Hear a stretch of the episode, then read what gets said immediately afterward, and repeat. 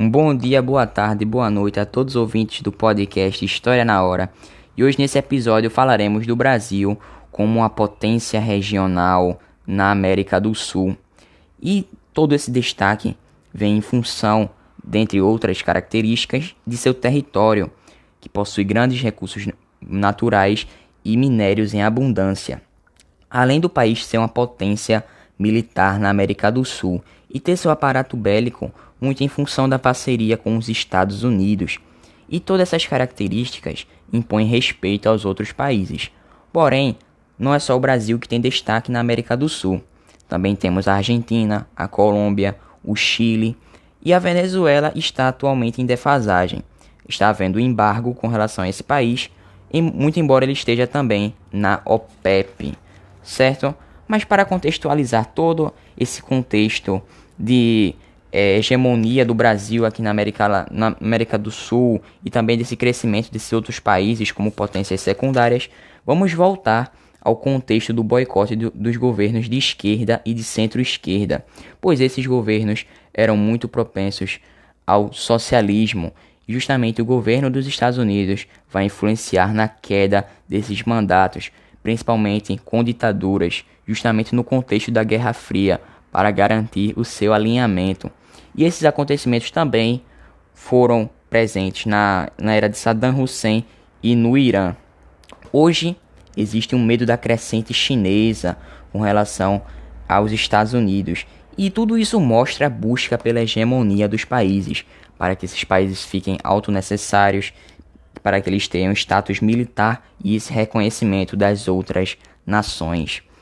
Aí temos uma outra vantagem do Brasil, pois esse país faz fronteira com quase todos os outros países, menos com o Chile e o Equador. Isso vai facilitar o tráfego de mercadorias e de pessoas.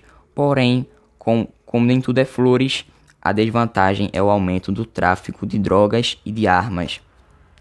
Além disso, o Brasil é um país é o país mais populoso, tendo sua população mais concentrada em algumas áreas, especificamente nas partes mais desenvolvidas, nas partes que tem a área mais industrial. Porém, não é só o Brasil que tem destaque, como eu falei, existem potências secundárias, países estes que não aceitam as propostas de prontidão nos mais diferentes âmbitos, propostas vindas pelo Brasil. E muito embora esses países reconheçam a importância brasileira, mas como, a, como eu falei de todas essas características positivas do Brasil, também existe a maior crítica com relação a esse país, que são as suas disparidades sociais. E a partir de todas essas características também podemos ressaltar a importância do sentimento de pertencimento a uma nação. E voltando um pouco ao passado, falando do mandato de Lula, esse, esse governo trouxe a, a visão, a busca por mais independência com relação aos Estados Unidos buscar mais ajuda entre os países sul-americanos. Por isso foi criado em 1991 o Mercosul, aproximando esses países desse, dessa parte do continente americano, havendo a redução de impostos e facilitação de trocas comerciais e de pessoas, além de, além de aumentar o turismo, reduzindo a burocracia, sendo o Brasil um dos fundadores desse acordo comercial. Depois vão haver os membros associados, porém a Venezuela está suspensa, pois ela não tem boas relações com o Brasil, justamente pelo choque de ideologias. Porém, nesses países ainda, fal ainda faltou falar que as obras de infraestrutura nesses países do Mercosul estimulam a geração de empregos e a vinda de empresas. Isso também beneficia muito o governo brasileiro. Além de tudo isso, existe também outro acordo entre esses países, que é a Unazul, que foi assinado em Brasília, envolvendo todas é, essas nações da América do Sul, buscando melhorar o desenvolvimento desses países durante o período em que os Estados Unidos estavam focados no combate ao terrorismo, ou seja, a busca pelo desenvolvimento sem a influência dos Estados Unidos. Mas qual seria a diferença para o Mercosul? A Unazul busca unir todos os países da América do Sul. Já o Mercosul, ele é um acordo econômico entre os mais desenvolvidos da América do Sul, aqueles que têm a economia mais estável. E o Brasil tem investido na atualidade em muitas é, na compra de muitos veículos militares, por exemplo, um submarino nuclear. E daí, a partir de tudo isso, a gente pode perceber o quão o Brasil está evoluindo conforme o passar do tempo, muito embora ele tenha uma, uma excedente dívida externa e inflações herdadas de diversos outros governos. Mas como a gente sabe que nem tudo é flores, existe uma crise ambiental no Brasil no século 21, pela justamente tudo vamos contextualizar primeiramente. Acontece a busca pela preservação, que essa destruição do meio ambiente é uma resultante da colonização, do período colonial, principalmente da Mata Atlântica. E vale ressaltar que as leis ambientais e o Código Ambiental do Brasil são referências. A diferença é que na prática as coisas não são as mesmas, né? A multa é pequena com relação aos lucros e dificilmente alguém, alguém é preso por um crime ambiental. E tudo isso acontece principalmente na agricultura e na mineração, onde muitas empresas desse último ramo, ramo, citado não agem de acordo com a lei e o meio ambiente, muitas delas comprando a aprovação dos geólogos. Desta forma, existem grandes esquemas de corrupção. E como eu falei, o Brasil tem uma grande riqueza mineral e natural e vai atrair muitos investimentos, e, e assim o dinheiro estará sobreposto à política de preservação. E existe também a bancada ruralista, que são políticos que têm terra, são proprietários de terra e têm influência nessa área agrícola. E eles nunca vão votar em decisões benéficas ao meio ambiente. Eles sempre vão votar contra, contra os códigos florestais que irão ampliar as suas exigências. E isso porque tudo isso, na verdade, é um grande empecilho ao agronegócio na visão deles, pois o agronegócio é uma grande fonte de renda e esses produtos vão para exportação prioritariamente e depois ao povo.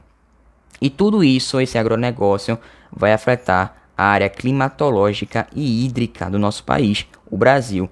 Além disso, graças à floresta amazônica, que ela demanda muita umidade para a atmosfera, o nosso país não tem um, um deserto nesta área. Além disso, aí está a importância da preservação a nível mundial e o país vem enfrentando um retrocesso nessas legislações que envolvem o meio ambiente. E existem, além, ademais de tudo isso, três momentos de um processo de ocupação, legal ou não. Dentre eles, a retirada da vegetação e a produção pecuária e a agricultura.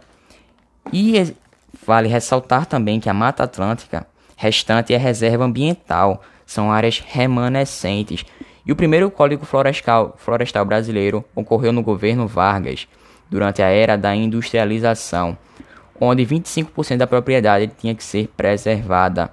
E esse código não demonstrava uma real preocupação ambiental, havendo mais leis com, mais, com leis mais fortes durante os anos de 1960 e 1970. Mas qual seria o objetivo desse código que eu tanto falo? A garantia da preservação em, da preservação em propriedades rurais privadas. Vale ressaltar também que no governo militar foi sancionado outro código florestal, que este agora colocava as exigências de uma reserva legal e de uma área de proteção permanente. Mas o que seria uma reserva legal? Uma vegetação original que pode ser explorada sustentavelmente e com autorização de órgão governamental. Vale ressaltar isso também. O que seria uma APP, uma área de proteção permanente que eu também citei? Seria um espaço que não pode ser explorado de maneira alguma. Ele apresenta, ele apresenta nascentes, matas ciliares de rios, topos de morros, encostas, restingas, dunas ou manguezais. E como a gente percebe, esse, há, uma, há uma grande importância da preservação dessas áreas que são de proteção permanente. E voltando ao ano de 2012, com a Lei 12.651, vai haver uma alteração nesse código, vai haver uma flexibilização dos mecanismos citados. Tudo isso por pressão da bancada ruralista. Dessa forma, com essa flexibilização, os mecanismos vão ficar menos rígidos, mostrando a defasagem do nosso sistema com, relação à crise ambiental. Ou seja, a primeira, o primeiro Código Ambiental, em 1934, era mais rigoroso. E isso deixou as questões ambientais em segundo plano com o surgimento dessa lei que vai alterar o código.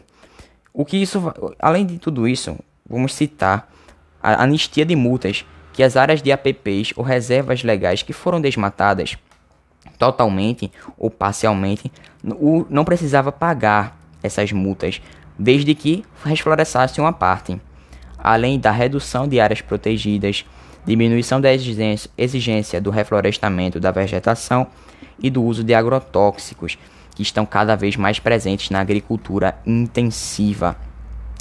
Mas vale ressaltar também que na agricultura orgânica também é utilizado fertilizantes, porém são os naturais. E esses agrotóxicos eles podem ser possíveis causadores de efeitos colaterais determinantes ao meio ambiente e à saúde das pessoas. E essa legislação, nossa legislação é, na, da Constituição, ampliou a gama de possibilidades do uso desses produtos químicos. Desta forma, o Brasil se tornou o maior consumidor de agrotóxicos do mundo, pois as substâncias mais danosas, infelizmente, são as mais baratas. E é isso, pessoal. Agradeço pela sua participação nesse podcast, pela sua audiência, pela sua paciência em buscar o conhecimento. E agradeço sua visualização. Te espero no próximo podcast. Fiquem, fiquem com Deus. Valeu. Falou.